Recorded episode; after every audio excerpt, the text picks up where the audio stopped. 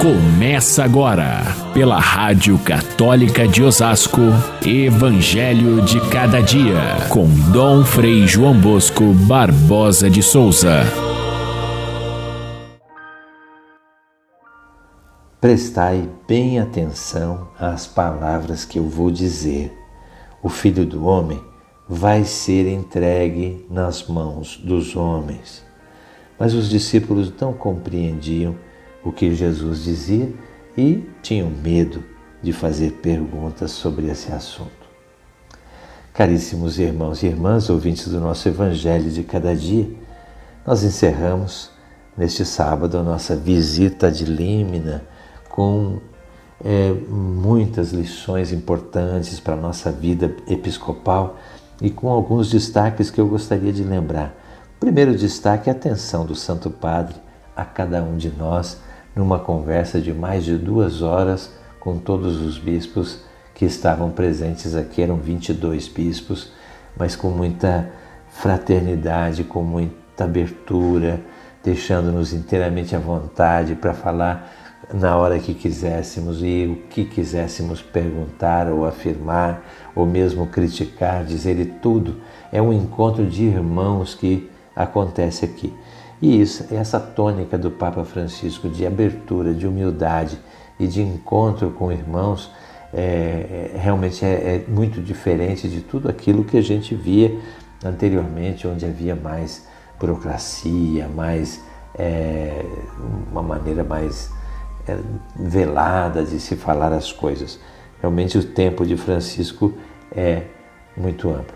Segunda coisa que a gente tem a destacar é essa é, esse espírito da, do, do, documento de Aparecida que o Papa Francisco leva para o mundo inteiro e que está presente nos diversos dicastérios que a gente viu e na própria pessoa do Papa Francisco, que é o maior divulgador desse mesmo documento, não só através da Evangelii Gaudium, que é um resumo da, da própria próprio documento de Aparecida, mas também os documentos subsequentes que o Papa Francisco vem divulgando que foi, por exemplo, Amoris Letícia, é, Laudato Si, Fratelli Tutti, são documentos que têm o poder de ir levando o espírito de Aparecida e dessa nova maneira de evangelizar para o mundo inteiro, é, num momento bastante sensível do mundo.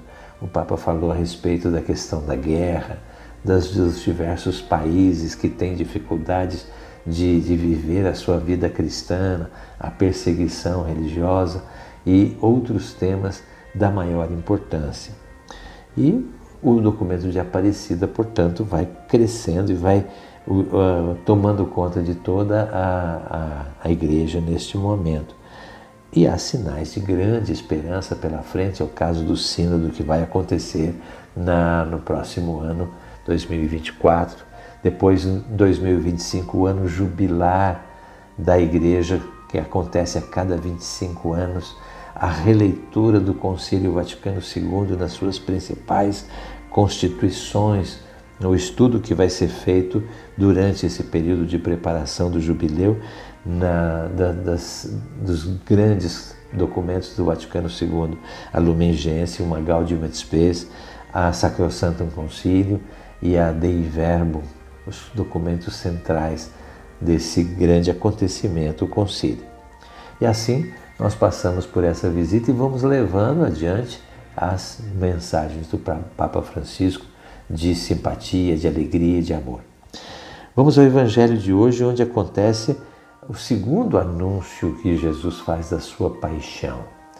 Vejam que entre o primeiro anúncio que nós lemos ainda ontem, e o segundo anúncio aconteceram alguns fatos marcantes, a, a, a transfiguração, uma cura muito espetacular de, um, de uma pessoa que estava possuída por um espírito mau. Então o evangelista começa dizendo que todos estavam admirados com as coisas que Jesus fazia.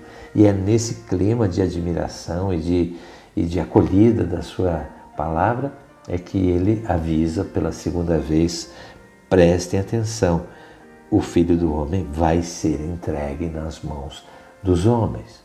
Essa expressão que, que, que Jesus usa, prestem bem atenção, é uma maneira de sublinhar que este é um ponto central para a compreensão dos discípulos.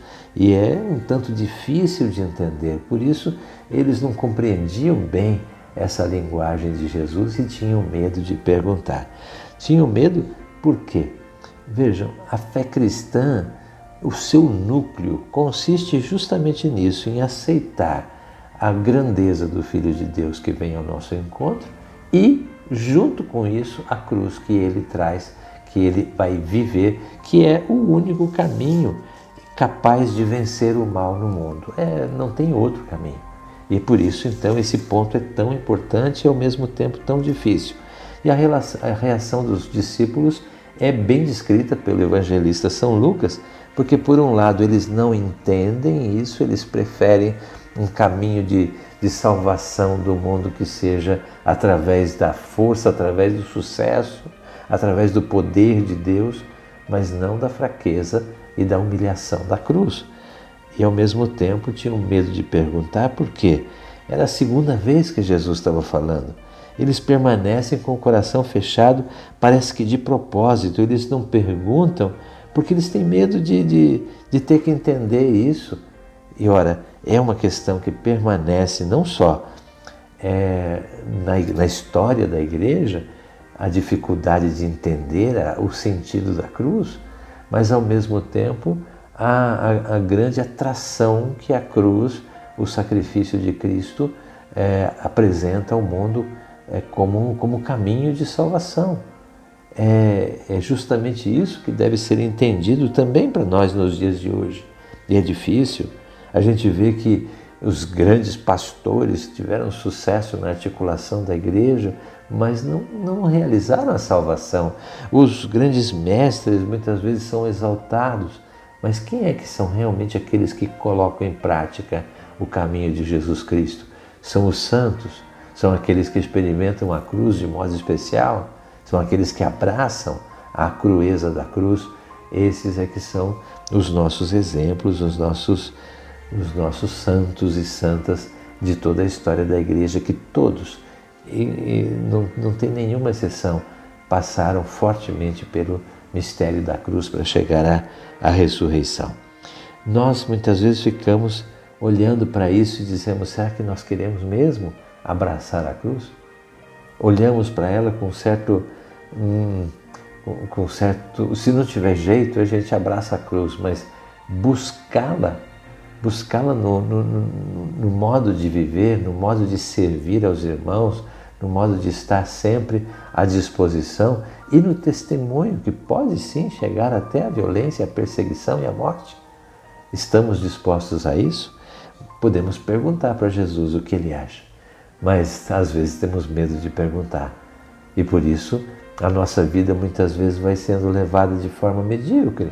A gente não tem coragem de atacar de fato os grandes problemas do mundo, não tem é, facilidade de atacar nem mesmo as nossas próprias tendências ruins e vamos levando uma vida cristã medíocre que não não tem grande esforço, não tem grandes batalhas, mas também não tem grandes resultados.